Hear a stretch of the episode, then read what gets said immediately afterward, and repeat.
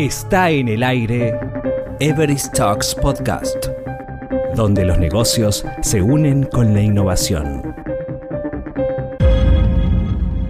En esta ocasión nos acompaña eh, Miguel Maldonado, responsable de agilidad eh, en Everis, y, y Claudio Rodríguez, gerente de transformación digital en Interbank. El día de hoy vamos a hablar sobre agilidad, la importancia de las metodologías ágiles en los negocios y sobre todo enfocado a eh, esta, esta metodología en el contexto actual del coronavirus. Bueno, empezando un poco con, las preguntas. hoy en día hablamos muchísimo sobre la importancia de las metodologías ágiles. Hay muchas empresas que ya están utilizando estas metodologías eh, otras que están pensando incursionar en utilizar la metodología, no solamente en el ámbito de, de la propia área de tecnología o de innovación, sino inclusive en toda la organización, siendo organizaciones, convirtiéndose en organizaciones ágiles. Eh, Miguel, coméntanos un poquito qué es para ti la agilidad y ese impacto que, que está teniendo en las empresas actuales. Javier, mira, la, pregunta es muy interesante Básicamente la agilidad es esa capacidad que podemos tener nosotros para hacer inspección y adaptación continua en ambientes que son altamente complejos. Es decir, cómo nosotros podemos ir en cualquier escenario, ir aprendiendo, constantemente ir inspeccionando y adaptando, o sea, nuestro producto, por ejemplo, eh, cuáles son las necesidades que tiene hoy nuestro cliente y poder entender qué es lo que hoy podemos ofrecerle, que sea muchísimo más valioso que lo que le estábamos ofreciendo hace, no sé, dos meses antes de la cuarentena. Esa capacidad que tenemos como individuos, como equipos, como organización, de constantemente estar aprendiendo y de ese aprendizaje poderle ofrecer un producto mucho más valioso a nuestro cliente, eso es lo que realmente nos hace una organización ágil. Y, además de eso también quiero complementarlo con, con, ciertas cosas que consideramos que no es necesariamente agilidad o que eh, muchas personas, en el, en el contexto actual también muchas personas hablan de agilidad, pero que nosotros consideramos que no es tan valioso como para que nos convirtamos en una organización ágil. ¿Qué no es agilidad? No es agilidad cuando decimos tenemos ya múltiples equipos, múltiples squads trabajando en tribus y ahora eh, todos trabajamos con un modelo operativo eh, basado en agilidad. Pues no necesariamente el hacer agilidad nos convierte en una organización ágil. Eh, hacer agilidad simplemente es eso, es ese método que nos está ayudando en la práctica y que esa práctica posteriormente se va a convertir en un hábito y ese hábito con el tiempo se va a convertir en nuestra propia cultura. Pero puede ser que hasta este momento solamente estés en la etapa de práctica, de que estás practicando, estás, estás ejercitando la agilidad, que es algo que también se puede ejercitar, pero no solamente porque estés haciendo o estés aplicando marcos de trabajo en tu organización, es que ya eres una empresa ágil. Entonces, esa capacidad que tenemos de sacar cosas que sean realmente valiosas para nuestro cliente, desarrollarlas muy rápidamente y podérselas entregar y de eso recibir ese feedback del cliente para incorporarlo, para seguir entregando valor, es lo que nos convierte en una organización ágil. Y Claudio, eh, ¿por qué crees que es importante la agilidad, sobre todo en estos tiempos, y qué está haciendo Interbank al respecto? Yo siempre hablo que nosotros vivimos en un contexto, hasta un poco antes del, del COVID-19, nosotros vivimos un contexto donde el cliente cambió, el cliente ya no compra más un producto como antes, compra hoy una experiencia, la tecnología cambió, o sea, ya tenemos tecnología como commodity, todos tienen acceso a tecnología y la competencia también cambió, nosotros ya no sabemos de dónde viene mm, el siguiente paso de nuestra competencia. Y en tiempos de crisis, y ahí yo tomo mucho lo que habló eh, Miguel ahorita, que agilidad no es un framework, no es eh, aplicar un Scrum, no es tener un montón de equipos o células ágiles como el mercado conoce, y sí tener esa capacidad de adaptarse, ¿no? Adaptarse a lo que viene, puede ser por cuenta del COVID o puede ser por cuenta de un nuevo, una competencia nueva que sale en mercado, puede ser porque de repente tu producto deja de ser atractivo.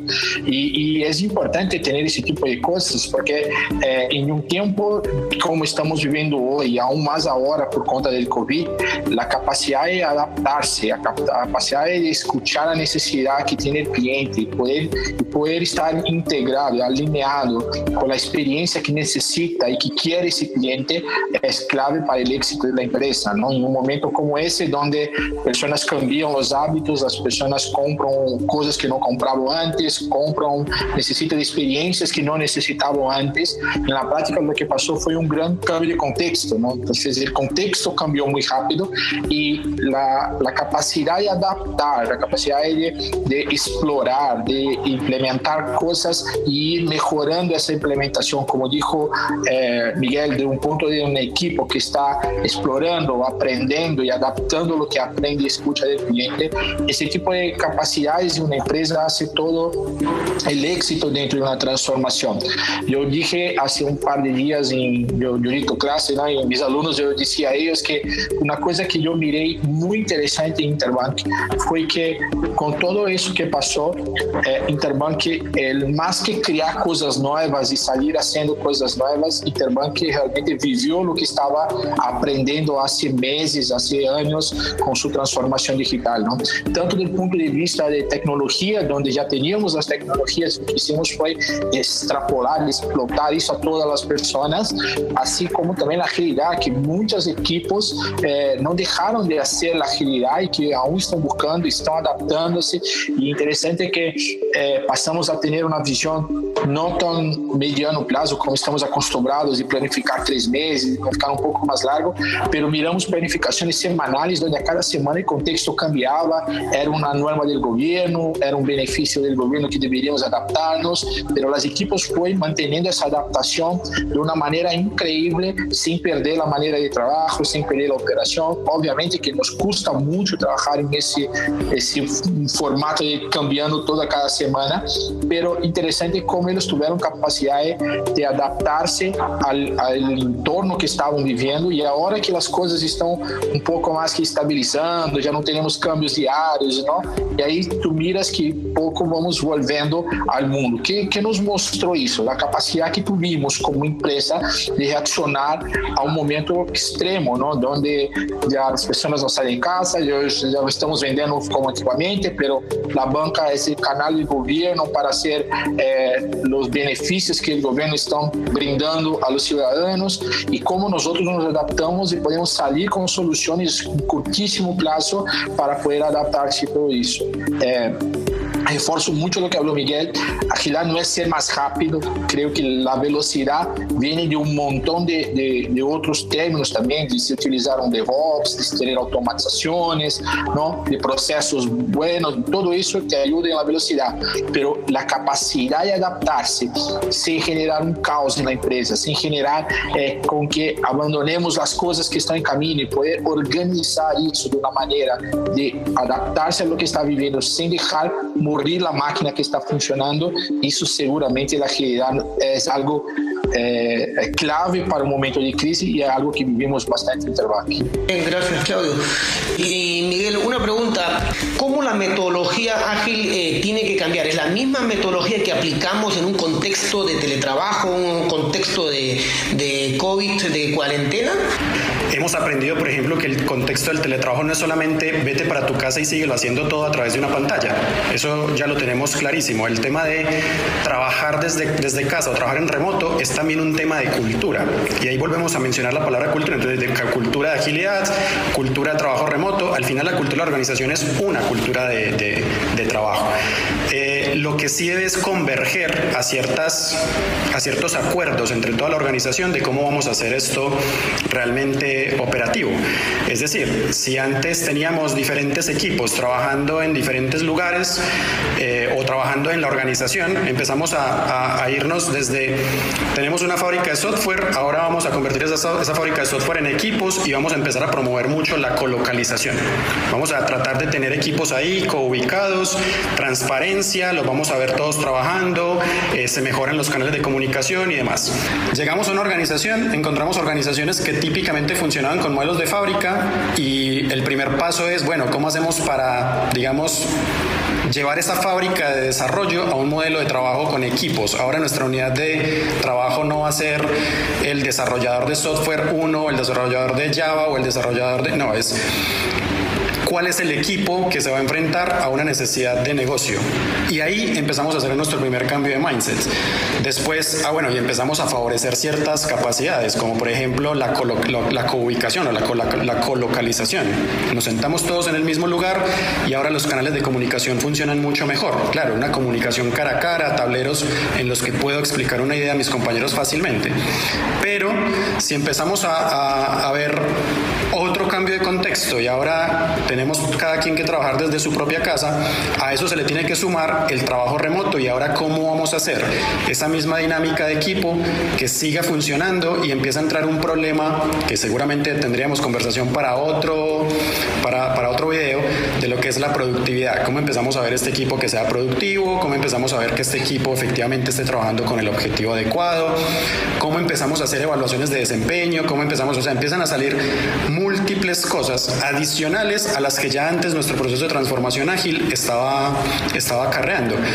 Entonces, eh, seguimos promoviendo la cultura de agilidad, la cultura de inspección y adaptación, que cada persona esté viendo el objetivo organizacional, hacia dónde va el cliente y que esté haciendo algo relacionado con ello pero la forma de ejecutarlo claramente tiene que adaptarse de nuevo. Y si ya veníamos en un proceso de adaptación, pues se supone que somos ahora mucho más adaptativos, ahora podemos hacer planificaciones mucho más cortas y por lo tanto incorporar esas nuevas prácticas mucho más rápido.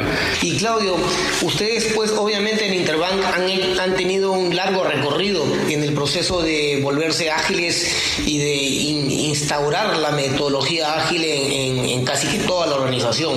Entonces tengo dos preguntas para ti. La primera, ¿cuáles son las lecciones aprendidas más importantes que puedas compartir eh, con nosotros? Y la segunda es, eh, en este contexto de, de coronavirus, de cuarentena, a una empresa que no ha entrado tan fuertemente en agilidad como ustedes, ¿qué recomendación le darías? Porque, eh, como decía Miguel, también es un poquito más complejo el, el panorama, ¿no? Eh, la agilidad, como bien dijo Miguel, es un mindset, es, algo, es una manera de pensar más que un framework, es muy importante que tanto quien lidere como los gerentes, como los ejecutivos de la empresa, tengan claro que transformar una empresa ágil no é solo implementar células e squads. É, ir à agilidade é muito mais que isso, é trabalhar em torno. E, em algum momento, o Miguel também falou de como fazer gestão de desempenho, como fazer contratos. Então, são temas que também vêm em torno de uma agilidade que necessitamos processos bem atualizados para habilitar termos de agilidade também dentro da empresa. Quando pensamos em uma transformação ágil, obviamente que vamos tratar temas de frameworks e metodologias pero piense también en contexto de la empresa para hacer cómo la empresa va a se adaptar como un todo dentro de un flujo ágil. No es solo la equipo de desarrollo de software, son equipos también de, del core de la empresa que necesitan implementar técnicas, prácticas, mindset para que puedan ser habilitadores de esa agilidad, una agilidad mucho más corporativa, una agilidad enterprise. Empresas que empezaron antes la transformación, tenían algo desarrollado, de tecnologia, de agilidade, de inovação, de mindset, estão passando por esse momento com menos dificuldade. Assim, estão logrando, obviamente com, muita dificuldade, mas estão logrando fazer as coisas e retomar seus ritmos, e retomar sua operação. E muitas sequer cerraram portas ou tiveram é, indisponibilidade, como foi o caso do Interbank. Pero também me dei conta que empresas que não não priorizaram antes algo de transformação e creiam que a transformação era só para as empresas grandes ou que a transformação ágil era só para um tipo de para bancas e telcos, aí começaram a dar-se conta que eu também necessito subir esse barco. E aí se poneram como a prioridade zero transformar-se. E aí onde digo é que hacemos a hora que necessito transformar. O contexto é mais difícil porque se já era difícil fazer uma transformação presencial, obviamente que remoto, de uma maneira que nós estamos acostumados hoje, se torna um pouco mais complicado. Mas o que posso dizer é que eh, realmente eh, aún há como buscar esse aprendizagem, aún há como começar essa aprendizagem. Há muita ferramenta eh, virtual que te ajuda, habilita. Las, os profissionais estão buscando muita atualização de temas virtuais para que possa realmente continuar ensinando a empresa a, a, a transformar-se, adaptar-se a esse novo modelo de trabalho, aunque de maneira virtual, aunque em medio de una crisis. Yo siempre digo que crisis solo cambia el contexto, pero la capacidad de aprender es algo que ya estaba en la empresa. Entonces, el contexto cambió, momento de aprender. Entonces, que eh, yo digo que hay una barrera que es, nunca estamos listos para cambiar. Entonces, siempre escucho mucho eso cuando hablo con empresas y a veces hago presentaciones y todos dicen, Claudio, bueno, me suena, parece súper, pero no estoy listo para hacer ese cambio hoy. Y lo que dijo es que el contexto que tenemos hoy cambió eso. Entonces no hay más, no estoy listo para hacer, tengo que hacer. Pero es muy importante que empresas sean también asesoradas por alguien que pueda te entregar un plan, un camino, que realmente pueda de alguna manera orientar esos pasos, porque no son pasos, eh, no es intuitivo, no es un paso que vamos a decir orgánicamente voy a aprender. Es realmente algo que necesitamos el direccionamiento para poder caminar y ya poder generar eh, los valores que necesitamos. Muy bien, muy interesante, Claudio. Y Miguel, una pregunta eh, también para ti. ¿Qué recomendación le darías a los CEOs o inclusive a los gerentes de operaciones para poner la agilidad en la parte más alta de la agenda de preocupación de, de los CEOs? Donde, como decía, este contexto nos hace barajar diversas problemáticas. Yo creo que desde la perspectiva de un, de un CEO, claramente es bien difícil decir, bueno, eh, ahora que sé que el contexto cambió, ¿qué es lo que tengo que, en qué me tengo que enfocar? Pero yo creo que esa es la primera decisión que él debe tomar. Y es la lo primero que, que, debemos reconocer es que hay un cambio. Y reconocer es realmente interiorizar que hay ese cambio. Una cosa es, entiendo que hay un cambio, pero quiero seguir haciendo todo lo que estoy haciendo. Otra cosa es, entiendo que hay un cambio y además de eso tengo que enfrentarme a una decisión muy difícil, muy, muy compleja. Y es, ¿qué de lo que estoy haciendo puede pasar a otro plano y qué tengo que empezar a hacer ahora para este nuevo contexto? Y esa decisión, claramente, una empresa que venga entrenándose en un camino de, de, de agilidad, claramente tiene muchísima más oportunidad de, de, tomarla más fácil, porque claro, tiene productos que vienen desarrollándose en cuestión de tres meses. Si tienes productos que vienen desarrollándose en cuestión de un año, un año y medio, pues renunciar a eso va a ser mucho más complicado. Eh, prefieren seguir con su estrategia actual y después, después de un año tomar nuevamente una decisión y decir, bueno, ahora sí vamos como a cambiar. Pero creo que la segunda recomendación es decide de lo que tienes en este momento en tu, en tu lista de prioridades, en tu lista de prioridades o lo que está trabajando en este momento, para lo que está trabajando en este momento la compañía, qué es lo que puedes renunciar, a qué, cómo, cómo haces para maximizar la cantidad de trabajo no hecho, cómo haces para sacar cosas que en este momento pueden no ser relevantes y colocar nuevas, nuevas, nuevos temas eh, relevantes. Este es el momento de crisis en el que tú debes comprender que es el momento de cambio. Y ese momento de cambio tienes que aprovecharlo. Muchas gracias, Miguel. Y la última pregunta para Claudio. En, este contexto, entonces, Claudio, ¿cómo ves la salida a, a esta crisis eh, de la pandemia? Eh, comparando una empresa ágil de una no ágil. ¿Cómo vislumbras tú la salida de la crisis para estas dos empresas? Bueno, obviamente que si utilizamos una comparación del mismo sector y empresas del mismo tamaño, que también no es importante, eh, misma solidez financiera entre las dos, vas, vas a mirar que en un, en un contexto tan cambiante y tan, con tanta incertidumbre como estamos viviendo, essa capacidade de, de adaptar-se nos vai fazer a desviar de los golpes que vêm da crise. Não? E é muito importante que essa empresa que tem essa capacidade ágil, ela vai proponer coisas, vai implementar coisas, vai provar coisas, vai fracassar, obviamente, mas também vai sair com muitas coisas mais. Mientras as outras empresas que não têm essa capacidade de provar, de adaptar-se, de ser mais ágil, no sentido da palavra, eh, realmente eh, vão caminhar a, a passos muito mais largos. Então, quando tu tens a capacidade de aplicar agilidade em momentos como esse, vai salir ideias, porque junto com a crise também vêm oportunidades. E empresas que têm a agilidade tanto podem desviar de los golpes que vêm da crise, como podem mirar oportunidades e invertir tempos e passos sobre essa oportunidade. Uma empresa que tem agilidade va a tener la agilidad para desviar de los golpes, de poder accionar más rápido en el momento de alguna cosa que lo toca, pero también va a poder agarrar oportunidades pequeñas y grandes que van a pasar en ese momento. Momentos como ese, las oportunidades también tienen muchas. Entonces, una empresa que puede adaptarse, que tiene esa agilidad de adaptarse, esa cultura de adaptación, va a siempre buscar algo para intentar generar más valor al cliente y ahí sí agarra las oportunidades. Mientras que una empresa tradicional estaría pensando en cómo voy a adaptar mi plan, qué plan voy a hacer, cómo vamos a planificar y acaba que ese tiempo que toma para esa decisión, para esa análisis, acaba que consome momentos poderosos de um momento triste como esse. Nadie queria viver um momento como esse. Todos queríamos viver em 2020 que esperávamos em dezembro de 2019, não um ano promissor de crescimento mundial todo, pero em verdade que não nos passou isso e essa capacidade de adaptar-se é mais que adaptar-se. E aí eu termino minhas palavras dizendo que creio que mais que a capacidade de adaptar-se é a capacidade de sobreviver. Bueno, les agradezco muchísimo su participación. Eh, espero que los que nos vienen siguiendo hayan eh, visto en esta entrevista un valor importante para la toma de decisiones.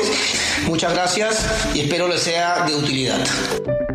Escuchaste Everest Talks Podcast, donde los negocios se unen con la innovación. Cada semana hay novedades por aquí. Hasta pronto.